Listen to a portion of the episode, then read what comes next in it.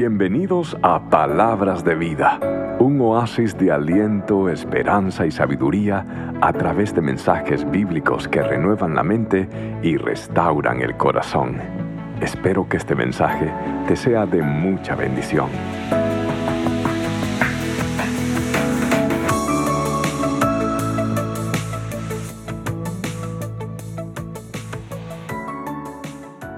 Me encanta la canción que estábamos cantando, que decía, si te tengo a ti, lo tengo. Si te tengo a ti, lo tengo todo. Y por eso la semana que pasó nosotros hablamos de que Jesucristo debe ser el centro de nuestra vida. Porque si Jesús es el centro de la historia, el centro del universo, el centro de la iglesia, el centro de la Biblia, debe ser el centro de mi vida. Y si Jesús es el centro de mi vida, yo encuentro el balance que yo necesito. ¿Y cuál balance? El balance en todo. Cuando tengo balance en mi vida, yo puedo entonces crecer en todos los demás aspectos de mi vida. Cuando Jesús está en el centro de mi vida, tengo balance en mi vida relacional, en mi vida emocional, en mi vida espiritual, en mi vida social. Pero me encanta esta parte de la relacional. Cuando terminó el servicio de la semana pasada, empecé a escuchar muchas cosas y empecé a hablar con personas y la gente venía a decir, pastor, estoy pasando esto, estoy pasando lo otro.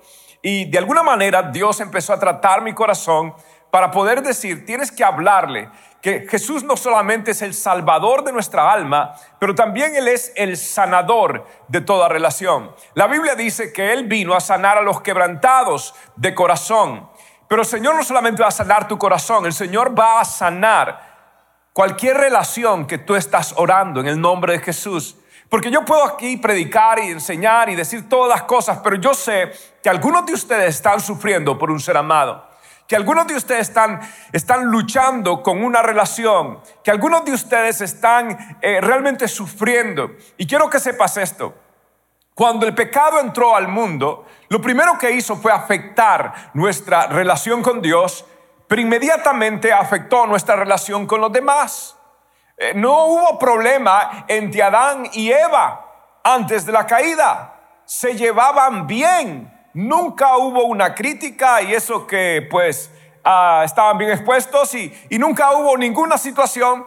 Inmediatamente viene el pecado y empieza a ver la acusación. No, fue ella, no, fue él, no, fue la serpiente, y no me refiero a la suegra, estamos hablando del otro que estaba ahí, ese otro ser. Ah, y empieza a haber problemas. Caín empieza a tener problemas con Abel. Inmediatamente, si tú observas, toda la humanidad entra en conflicto entre ellos como resultado de la caída.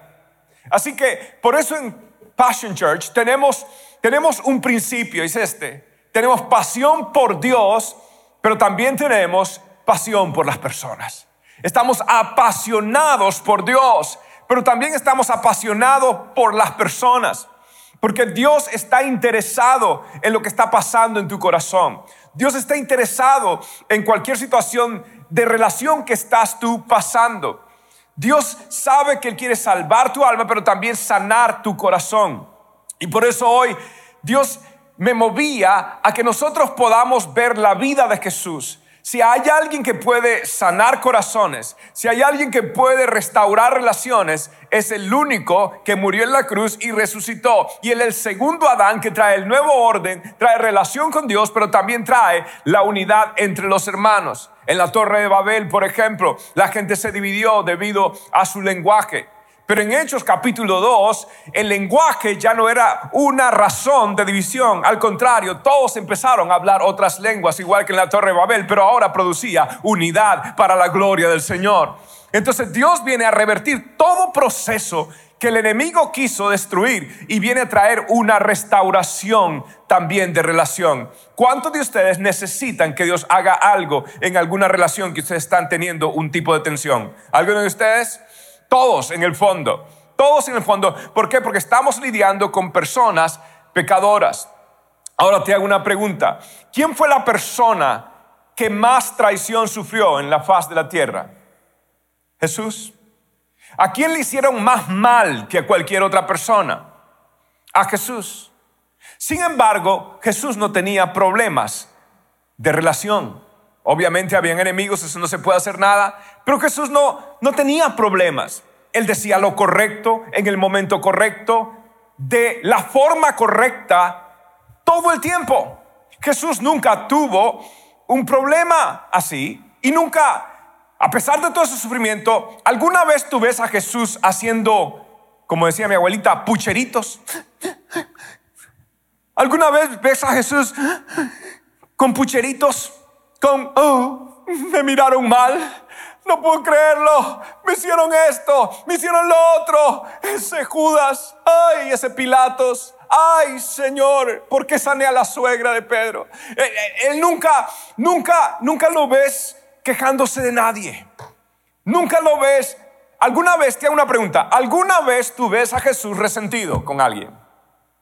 En alguna instancia de la Biblia, ¿alguna vez tú ves a Jesús diciendo, uy, tengo una piedra con alguien?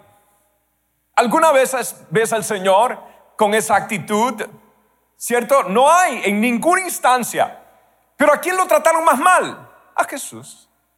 ¿A quién le hicieron más mal? A Jesús. ¿A quién traicionaron más mal? A Jesús. Y Él, en la cruz, lo que tiene que dar es, perdónalos, porque no saben lo que hacen. ¿No es maravilloso nuestro Dios? ¿No es maravilloso? Nunca lo ves resentido, nunca dice, ¿por qué a mí? Nunca está como víctima, nunca está pobrecito yo con conmiseración, nunca. Pero, y él sí era bueno, ¿eh? Tú no tanto. A ti de vez en cuando se te sale, ¿sí? A ti de vez en cuando, alguno de ustedes en un momento de ira ha dicho lo que no debe decir, por ejemplo. Alguno de ustedes ha pecado con sus labios, con sus palabras. Si es culpable, que ese callado y pretenda que es con alguien más. Todos, ¿cierto? Pero Jesús al más bueno le hicieron lo más malo, el que nunca le hizo mal literalmente a nadie, y Jesús nunca tenía piedra con nadie. Y Jesús nunca tenía un tema pendiente con alguien.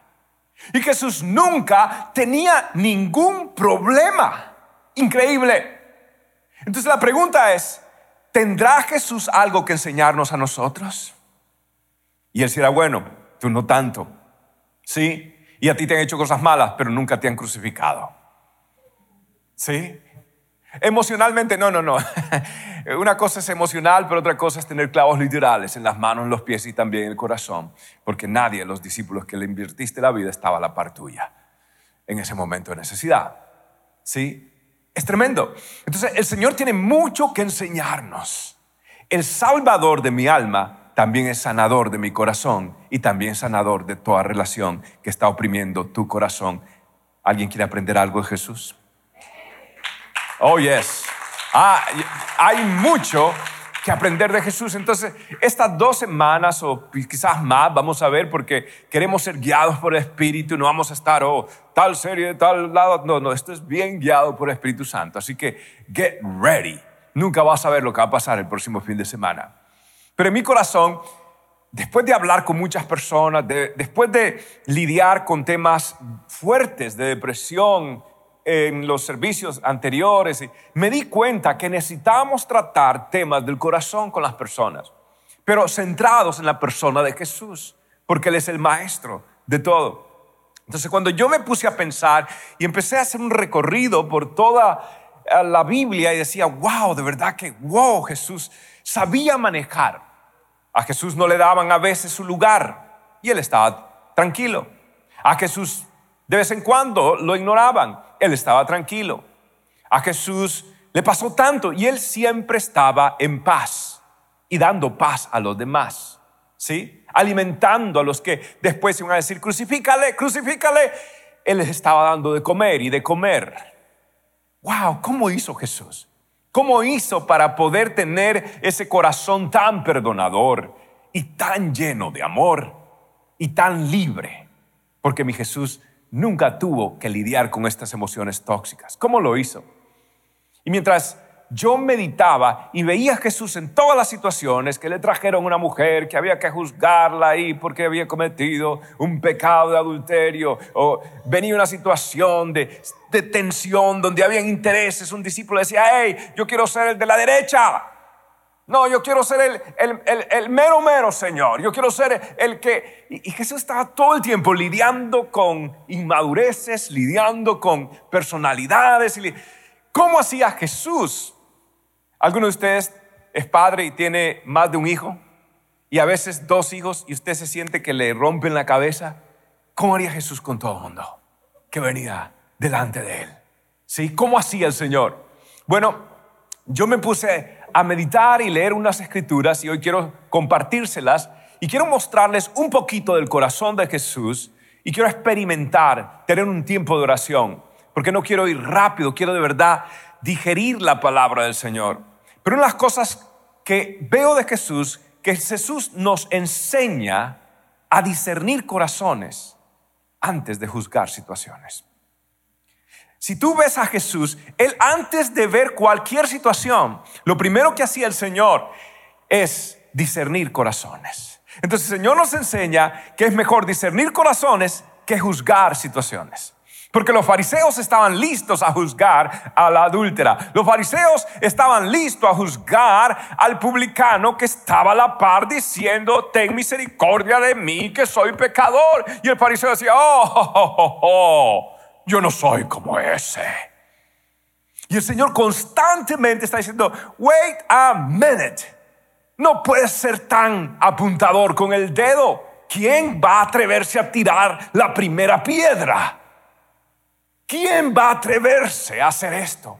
Porque el Señor siempre, en toda situación, Él discernía corazones antes de juzgar situaciones. Y nosotros, por lo general, es al revés. Es al revés. Entonces, ¿cómo yo puedo aprender de Jesús? ¿Cómo puedo aprender? Porque detrás de toda historia hay diferentes hechos. Detrás de toda situación de acción puede haber una historia de, de deformación del carácter y el Señor siempre está ahí. Antes de juzgar, primero tenemos que examinar.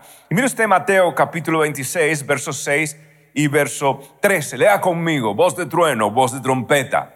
Dice, mientras tanto, Jesús se encontraba en Betania, en la casa de Simón, un hombre que había tenido lepra. Empecemos ahí. Jesús está en la casa donde nadie hubiese querido estar por si las flies.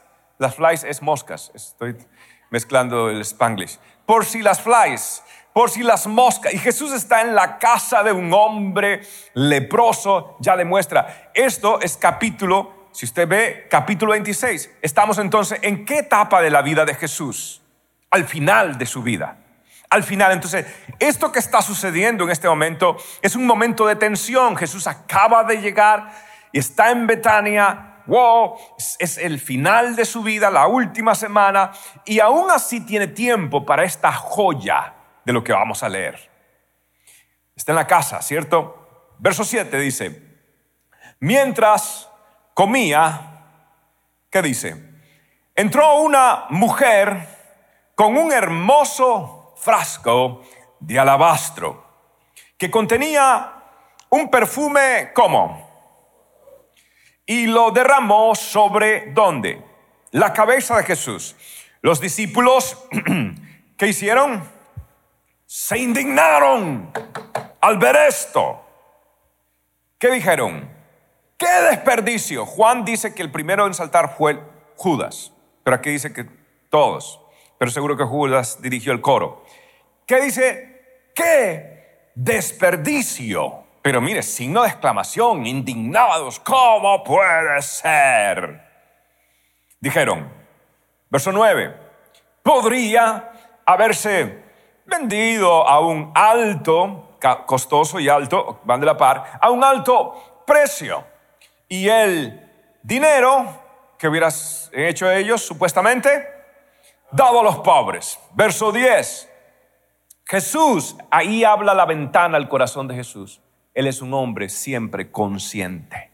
Él no se deja llevar por la ira, la indignación. ¿Cómo puede ser? ¿Cómo esto? Jesús está consciente de lo que nadie más está consciente, la mujer.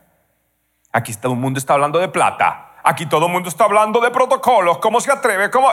Y Jesús dice, Jesús consciente, diga conmigo, consciente, de esto, le respondió, ¿por qué critican tanto? ¿Por qué ustedes son tan dados a la crítica? Ok, vamos a leer porque esto Dios no le está hablando a nadie, parece, pero, pero, pero a mí sí me está hablando. ¿Por qué critican. Dile que está a la par. Nada, no le digas nada, por si las dudas, por si las flies. El pastor se vino vestido así. El sonido estaba diferente. La palabra de hoy es, la pregunta de hoy es, ¿por qué critican tanto? Se te va Decía, algo decía mi abuela de la lengua, se te va, no sé qué es la lengua. ¿Por qué critican una vez más a esta mujer por hacer algo? Yo tengo una opinión completamente diferente, una lectura completamente de lo que ustedes están leyendo. ¿Por qué critican a esta mujer por hacer algo? No, no, esto es costoso y esto es alto. No es bueno, es tan bueno conmigo. Verso 12.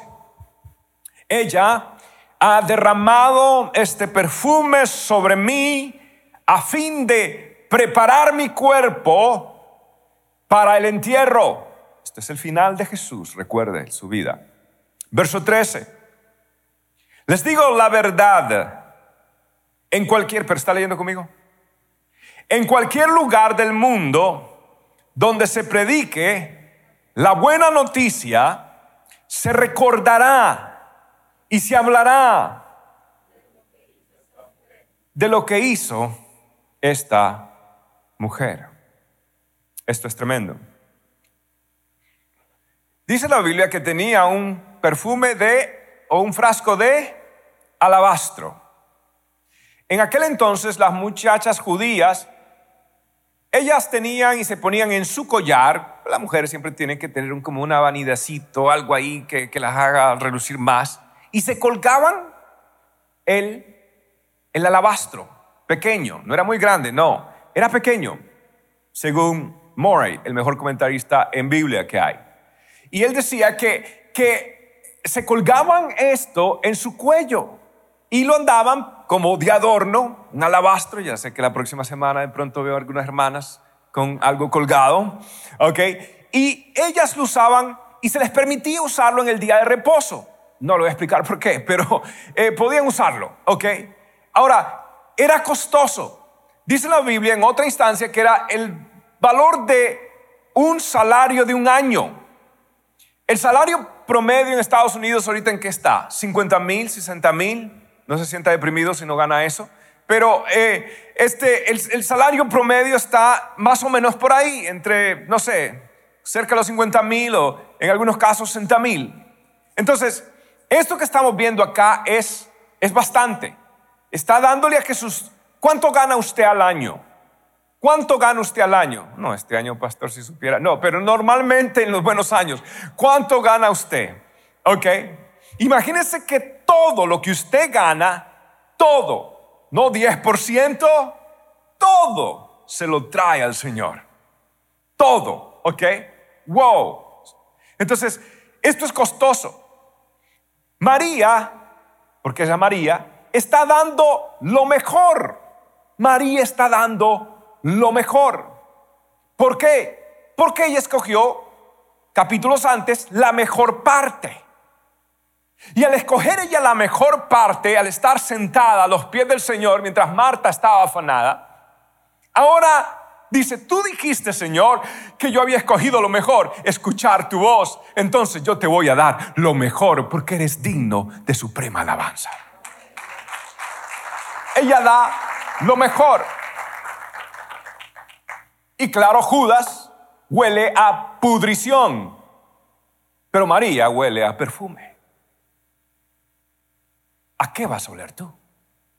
Porque el que critica está podrido y el que adora está perfumado del perfume de la adoración. Pregúntele que está a la par, ¿qué colonia usas hoy? ¿Qué colonia, qué perfume usas hoy? Se llama Poison, pastor. Hay uno, hay uno de mujeres que se llama así, Poison, imagínese, veneno. No, ya sé dónde se lo echó. Todo el bote, el, todo el alabastro. ¿Sí? ¿A qué hueles tú? ¿A Judas que critica? Juan lo dice que era Judas el primero en saltar. ¿O a María que perfuma? Y el alabastro de tu vida a veces son tus palabras. El alabastro de tu vida es lo que sale de tu boca. Amados, sé tú un perfumador de vida y no alguien podrido de muerte y crítica y de sentimientos malsanos dentro de tu corazón. ¿Cuánto tenemos que aprender del maestro? ¿Sí? Ahora, dice los discípulos, esto es malo, pero Jesús dijo, es bueno, tan bueno. ¿Ve usted la discrepancia de perspectivas? Los discípulos dicen, esto es malo. Jesús dice, es bueno. Los discípulos dicen, es un desperdicio. Jesús dice, esto es precioso y preciso. Porque preciso, porque es para mi entierro. Es lo que necesitaba. Ustedes están enojados, yo estoy contento. ¿Ve usted la diferencia de perspectiva? Ustedes están indignados, yo estoy maravillado, yo estoy encantado con María. Ella ha hecho, es más, y aquí dijese Jesús algo interesante. Jesús empieza a hablar del futuro. Por eso Jesús, y aquí, nos, aquí hay mucho, mucho, le voy a decir los dos puntos acá. Uno, primero, Jesús entiende una realidad del ser humano, como los discípulos. Los discípulos están completamente despistados, completamente eh, leyendo lo incorrecto. Te voy a decir algo. Cuando tú estás manejando en tu coche, en tu carro, en tu vehículo, Tú siempre ves el retrovisor, ¿cierto? Y tú sabes que todo retrovisor tiene lo que se llama punto ciego. Punto ciego. Siempre hay un punto ciego en todo. Y cuando tú manejas tienes que saber que mejor, mire, yo le digo a mis hijos que la mejor tecnología es la cuellología. Sabe que la gente ya no, no, se deja ver, se deja, se, deja llevar por la pantallita. Mira, a mí me pueden poner todas las pantallas del mundo, en los Teslas, en los que sea, usted puede poner todas las pantallas. Yo este cuello, mijo, yo lo doblo porque me ha llevado casi unos camiones de encima, unos tractomulas. He tenido, la otra vez casi me llevo un perrito, un perrito, un Mac, un de esos camiones Mac. Entonces, eh, que tiene un perrito arriba. Amado hermano, lo que le quiero decir es, todos tenemos puntos ciegos. Entonces yo, mire, cuellología. ¿Por qué? ¿Qué olvides de tecnología? Yo tengo que estar porque yo no me confío, no me fío. ¿Sabe por qué? Porque hay puntos ciegos. Y tú tienes puntos ciegos. Daniel Arbolades tiene puntos ciegos. Hay cosas que no veo. ¿Sabe qué le digo a las personas más cercanas de mi vida? Le digo, ¿sabes qué? Si ves algo en mí que yo no me estoy dando cuenta, dímelo. Yo tengo puntos ciegos. Tú tienes puntos ciegos. Dile al que está a la par. Tú tienes puntos ciegos. Sí, es terapéutico, que sepa. Y yo también tengo puntos ciegos. Yes. ¿Se ha fijado que hay personas que son muy buenas en la matemática y muy malas en las relaciones? ¿Se ha fijado que hay personas que son muy buenas en la Biblia, pero muy malas con la paciencia? ¿Se ha fijado que hay personas... ¿Por qué? Porque todos tenemos puntos ciegos. Y la razón que tenemos puntos ciegos es porque somos, tenemos una naturaleza caída. Hay cosas en mí, escúchame, hay cosas, te voy a decir algo por si no sabías. Hay cosas que tú no te das cuenta de ti mismo, pero hay otros que, mira,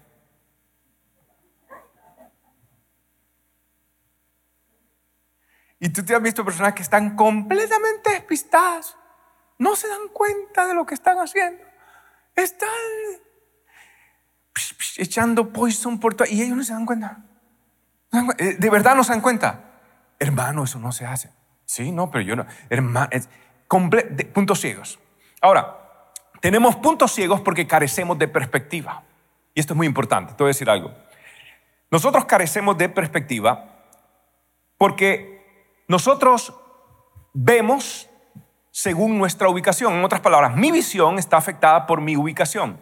Por ejemplo, si tú vas en un bus, en una guagua para algunos, si tú vas en un bus y tú vas atrás en el asiento y el chofer dobla a la izquierda y tú ni sabes por qué dobló y tú dices, ay, ese chofer tan, tan malo que mire que, que cómo maneja de, de, de rudo, de, de drástico.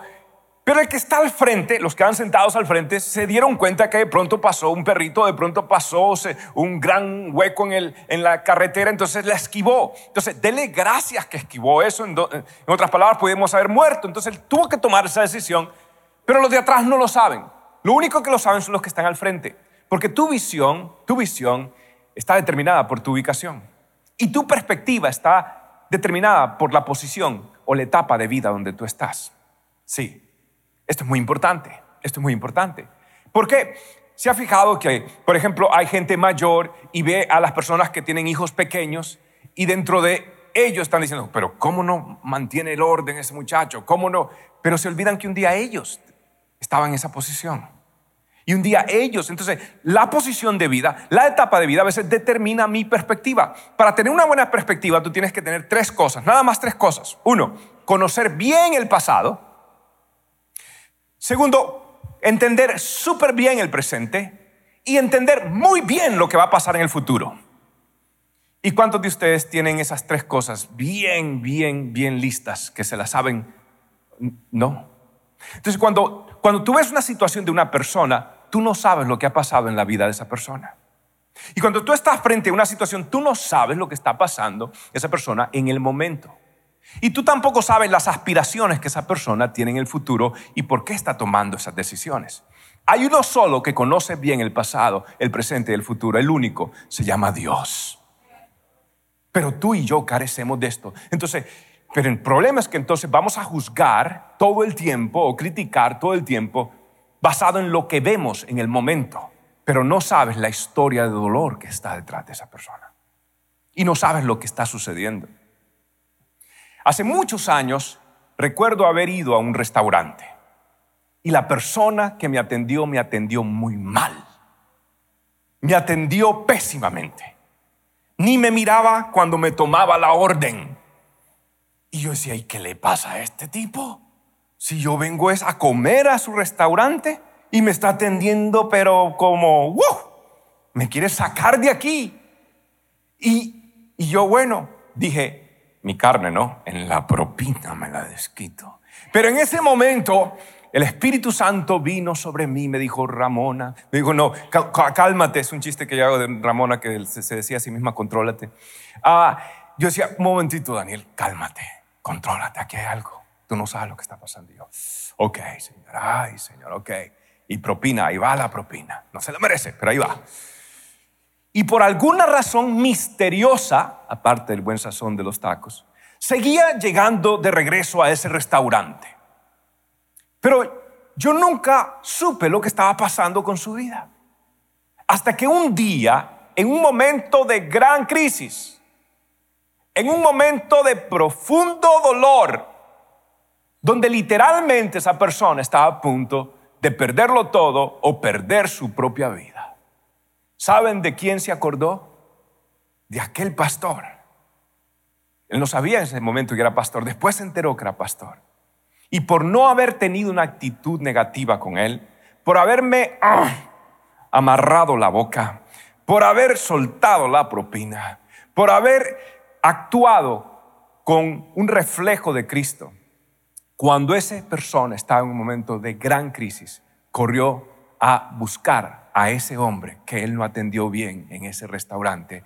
Y cuando llegó al altar, ese hombre, y hizo un llamado, corrió y me abrazó y lloró como un niño, temblaba, lloraba, no se podía controlar. El que tenía cara de palo, el que tenía cara de piedra, el que no me siquiera no me soltaba y lloraba. Era un hombre que había pasado tantos traumas en la guerra. Era un hombre que había luchado mucho. Era un hombre que estaba siendo atacado por todo. Yo no sabía nada de eso, pero quiero que sepan, ese hombre hoy está aquí sentado a la derecha mía y está sirviendo a Cristo. Es uno de mis amigos que me aconseja y que yo valoro mucho. ¿Por qué? Porque pude ver más allá de la situación y discerní un corazón y hoy Él ha entregado su corazón a Cristo.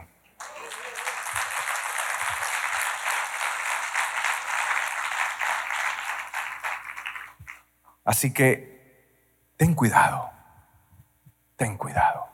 No digo su nombre porque de pronto después me regañan, pero está aquí. Está aquí. Y detrás de todo lo que tú ves allá en la calle, Tú no sabes lo que está pasando en cada corazón. Pero si te vas por, por cómo me hizo, cómo me trató, eh, que como yo, eh, que, eh, olvídate de eso. Vas a ser un, testigo inefectivo de Cristo y un pobre reflejo del amor de Jesús y el plan de Dios no se ha cumplido en tu vida, porque en vez de bendecir, te has puesto a criticar. Y a Dios no le agrada eso. ¿Alguien está aprendiendo algo hoy? Aleluya.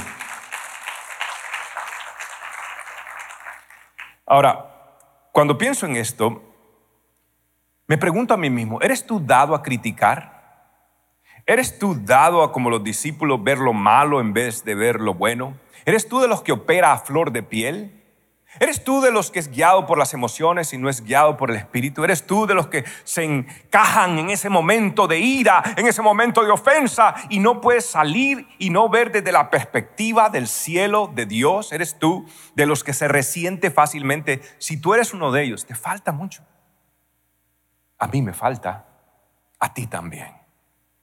Porque Jesús puso esto en la Biblia para decirte a ti, no a nadie más no estás reflejando mi corazón. Segundo lugar, ¿están aprendiendo algo? Porque están tan callados. Cualquiera diría que la culpa, bueno, este, Señor, ayúdanos. Señor, ayúdanos a ser como tú. Señor, ayúdame a ver con tus ojos, ayúdame a hablar con tus palabras, ayúdame a ser tan maduro como tu corazón, ayúdame a crecer de este carácter tan deformado y tan inmaduro que tengo. Ayúdame a ser como tú. Amén. Jesús nos enseña que es mejor enfocarse en el barro que en la embarrada. Jesús nos enseña a enfocarnos mejor en el barro, es decir, la naturaleza frágil de cada ser humano que la Biblia nos llama vasijas de barro. Y el barro es delicado, se quiebra, se desmorona por nada, es sensible. El barro es completamente susceptible a su medio ambiente. El barro. Y Jesús nos enseña que en vez de enfocarte en la embarrada, en el error que alguien hizo, en el desastre que alguien hizo, enfócate en el barro. Porque Jesús no veía gente con vicios, él veía gente vacía. Jesús no veía gente nada más con ira, él veía personas heridas. Jesús no miraba la situación, miraba el corazón. Jesús no veía nada más el desastre, veía el dolor que causó el desastre.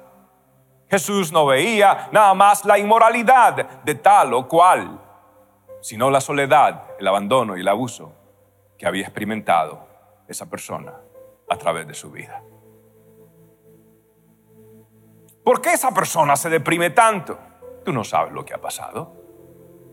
No, debería ser más fuerte. Tú no sabes lo que ha pasado.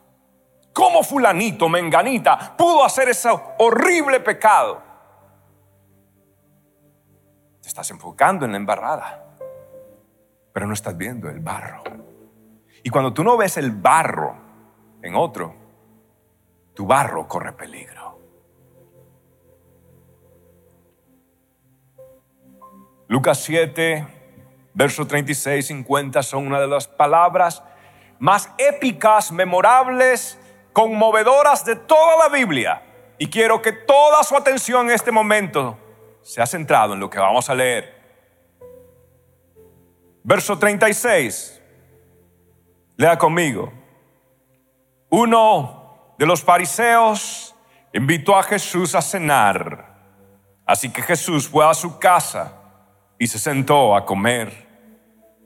Cuando cierta mujer de mala vida que vivía en la ciudad se enteró de que Jesús estaba comiendo allí, llevó un hermoso frasco de alabastro lleno de un costoso perfume.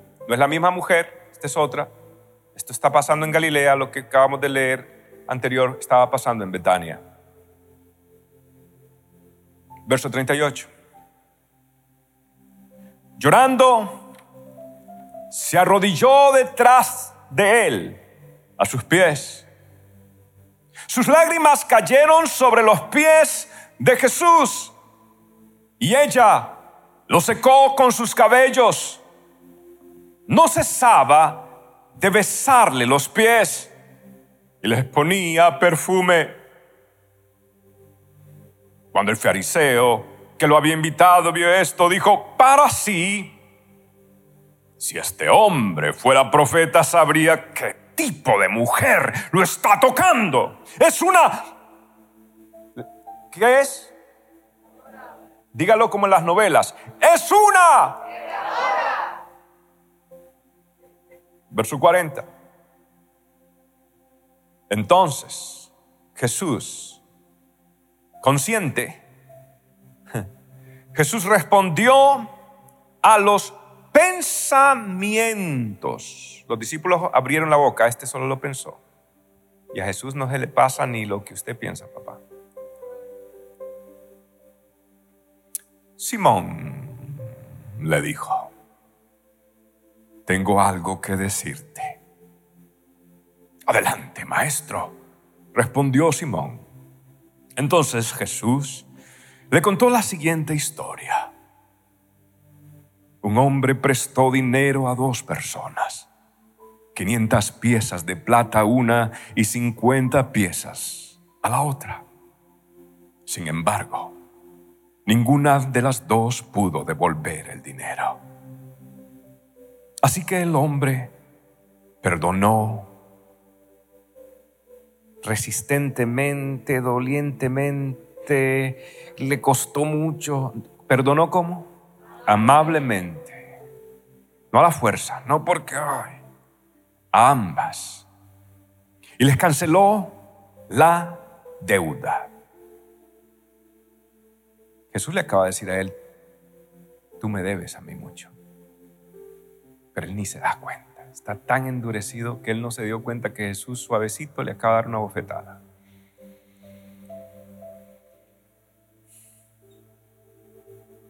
verso 43.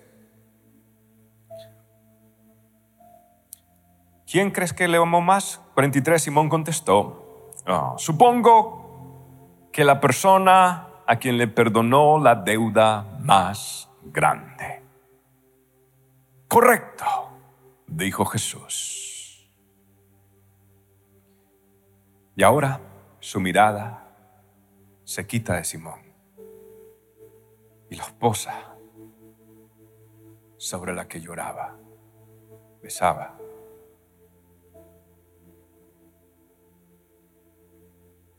Y luego se volvió a la mujer. Mirándola a ella, hablaba con Simón.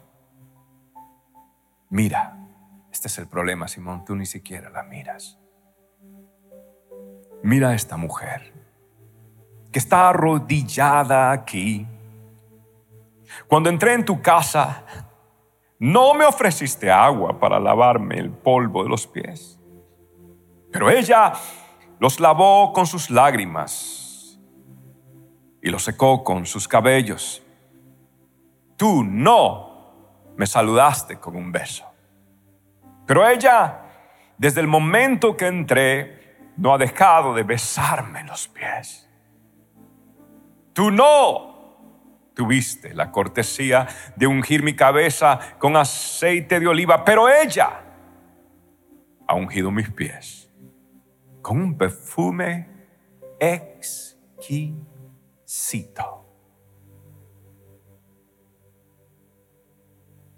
Te digo, es verdad, sus pecados son muchos.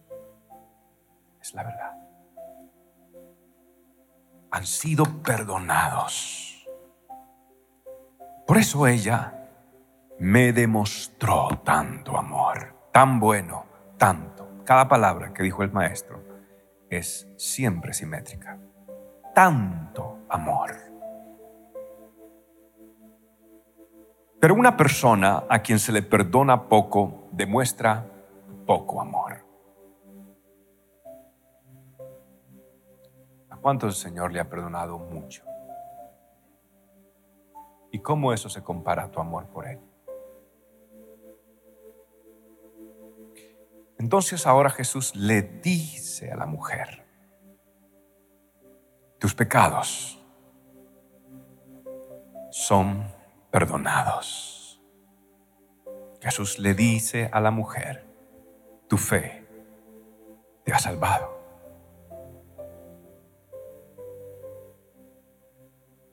Ve con mi shalom. Ve con mi paz. Yo no quiero que salgas con vergüenza. Sal. I want you to leave not with shame. I want you to leave with shalom. No quiero que te vayas de aquí con vergüenza y culpa. Conmigo, cuando estés frente a mí, conmigo no vas a salir con culpa y vergüenza. Conmigo vas a salir con paz, con shalom. Te doy mi paz, hija. Te doy mi perdón. Porque si te doy mi perdón vas a poder experimentar paz. Si no tienes perdón no puedes experimentar paz. Por eso el orden, cada palabra del maestro es simétrica. Hay que prestarle atención a sus secuencias. Es una pecadora. Jesús dijo, no, es una adoradora. Es una mujer que ha caído en moralidad. No, no, esa mujer ha experimentado mucho sufrimiento y soledad. ¿Cómo se atreve esta mujer? ¿Cómo se atreve? Y por eso deduzco que era una mujer de carácter fuerte. ¿Por qué, pastor? Porque para entrar a la casa de un fariseo que la discriminaba, esta mujer no creía en nadie. Pero es que parece que las mujeres de Galilea eran así, porque la vecina de ella en Capernaum también no le importó lo que pensaba la gente y se arrastró y tocó los pies y ella dijo, yo no soy digna, haré lo mismo que hizo mi amiga, quizás. Todo está conectado.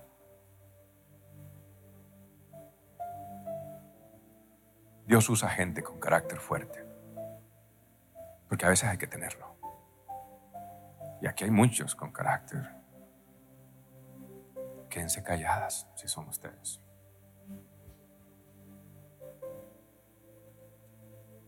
Pero si mostraste carácter fuerte en el pecado y en la inmoralidad, tienes que empezar a demostrar. Te voy a decir algo. Si tú eres una persona que tiene debilidad en la carne, no estoy para juzgarte. Si tú eres una persona que tiene debilidad en tu temperamento, tampoco apunto con el dedo. Si eres una persona con mucha pasión por dentro, es un volcán que puede erupcionar a cualquier momento. No te juzgo, pero te invito a que entregues toda tu pasión, todo lo mejor de ti y seas la persona que esté a los pies de Jesús. Nadie demostró tanta devoción como esta mujer, ni siquiera María, la de Betania. Y aquí ellas tienen algo en común. Las dos son mujeres, no eran valoradas en ese entonces. Las dos entregaron algo de valor al Señor. La diferencia es que María es considerada la de Betania, la chica buena. Sí, María era tierna, quizás muy femenina, muy así, le gustaba estar al pie del Señor y hay otras instancias que vemos que, que, María de Betania era súper muy cariñosita, muy, qué bonito. La chica buena. Pero esta otra María era de Magdala, la de Magdala mala. Porque los historiadores y los grandes comentaristas desde los padres del desierto hasta el día de hoy, creen que era María Magdalena. Entonces las dos se llaman Marías, pero una era de Betania la buena y otra de Magdala la mala. Una era dulce de carácter, la otra era fuerte de temperamento, porque esa zona de Galilea, candela. Todas. Le puedo mostrar otras instancias en el Evangelio. Pero Dios tiene un lugar para todas ellas. Para la suavecita, para la durecita. Porque no es que son duras, sino que fueron endurecidas por los golpes de la vida. Pecadora, no es adoradora. Mala, realmente ha hecho algo bueno por mí. Esto es horroroso, no es hermoso lo que ha hecho por mí. Tenía muchas cosas en común. Pero hay una diferencia. María, de Betania, la buena, se sentía en confianza como para tocar la cabeza del maestro. Pero esta, la mala de Magdala, no se sentía digna de acercarse al maestro. Lo único que hizo fue arrastrarse, inclinarse, tirarse literalmente al piso para poder, como su amiga la de Capernaum, aunque sea tocar los pies del maestro. Yo no merezco. No merezco tocar tu cabeza ni tus manos. Lo más indigno de un ser humano eran los pies. Por eso Moisés, quítate las sandalias de los pies. Hay mucho simbología en la Biblia, porque era lo que nos conectaba a la tierra y Dios no quiere nada terrenal en nosotros. Pero entonces los pies, y por eso Jesús decía, el polvo en mis pies. Ah, es tan hermosa la Biblia. Y dice, lo, lo que puedo hacer. Lo mejor es tocar quizás lo que otros digan, es lo peor, los pies. María dio una adoración, pero esta mujer adoró con desesperación, porque es que esta mujer no era de carácter, de esos que son neutras, no, esta era mujer. Y si iba a adorar, iba a adorar. Y si iba a cantar, iba a cantar. Y si iba a glorificar, iba a glorificar. No conocía punto medio. Iba a hacer lo que tenga que hacer. Y aunque los demás la juzguen, y aunque los demás no sepan, ¿por qué salta tanto en la iglesia? ¿Por qué brinca tanto en la iglesia? I gotta do it. He's done so many things in my life. Me perdonó, me limpió, me dio su paz. Y ahora lo mejor que puedo hacer es darle lo mejor. Lo mejor. No importa si mi cabello me despeino. No importa si me luzco si el maquillaje se cae, no importa nada. I gotta praise the Lord.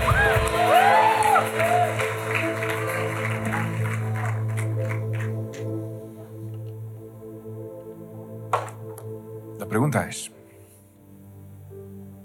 ¿eres tú un fariseo que está pendiente de los errores de los demás, viéndole embarrada? ¿O eres tú como el maestro que ve el barro? ¿Eres tú como los discípulos y como Judas, con el perfume de la pudrición? ¿O como María de Betania, la buena? La chica delicada, la chica tierna, la chica dulce. Las Marías de Betania son populares, ¿sabes? Aunque Marta a veces las, las desesperan. Pero las Marías de Magdala la mala, esas, no todo el mundo se la traga.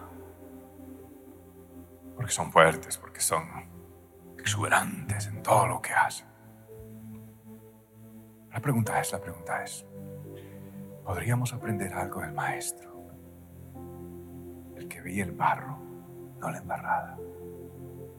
El que veía el corazón, no solo la situación siempre sorprendía. Cuando pensaban que iba a tirar piedras, defendía. Siempre sorprendía. Siempre. Ese es mi Jesús.